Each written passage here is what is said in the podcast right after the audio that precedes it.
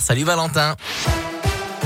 Bonsoir Adrien, bonsoir à tous. Un mot de vos conditions de circulation. Encore quelques ralentissements sur la 43 pour rejoindre Lyon. 4 km de bouchon entre Vaumilieu et Saint-Quentin-Falavier. Sinon, ça va mieux. Enfin, plus de ralentissements sur la 40.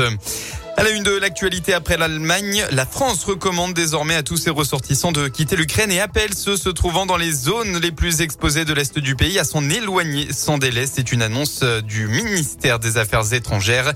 Dans le même temps, le président ukrainien a demandé à l'Occident de cesser sa politique d'apaisement vis-à-vis de la Russie. Enfin, des obus de mortier ont explosé près du ministre ukrainien de l'Intérieur pendant son déplacement sur la ligne de front dans l'Est du pays aujourd'hui. L'incident n'a pas fait de blessés.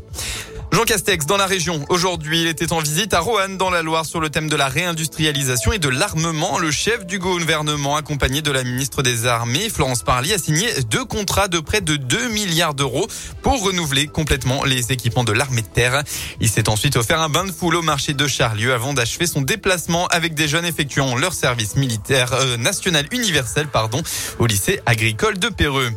Dans le reste de l'actualité, la peine maximale pour Nordal Lelandais. Il a été condamné à la réclusion criminelle à perpétuité assortie d'une période de sûreté de 22 ans hier en fin d'après-midi.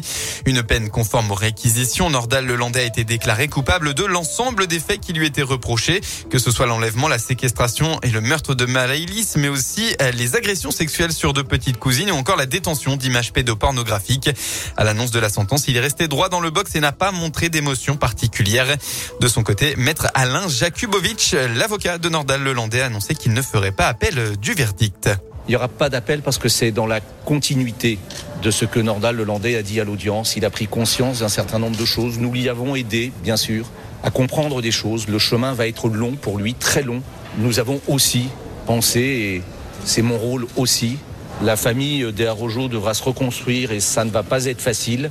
Et je pense qu'il eût été indigne d'interjeter appel de cette décision et de prolonger leur calvaire. Leur vie euh, va être nouvelle, bien sûr, après ce procès.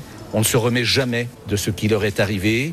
Quant à Nordal Lelandais, eh bien, son destin est entre ses mains.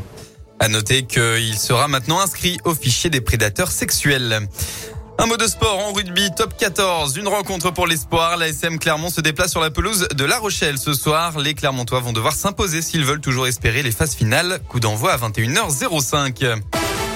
Et on passe enfin à la météo dans la région. C'est un temps changeant qu'on va retrouver demain. Les nuages seront plus présents au fil de la journée, mais les éclaircies continueront tout de même de dominer l'Auvergne-Rhône-Alpes.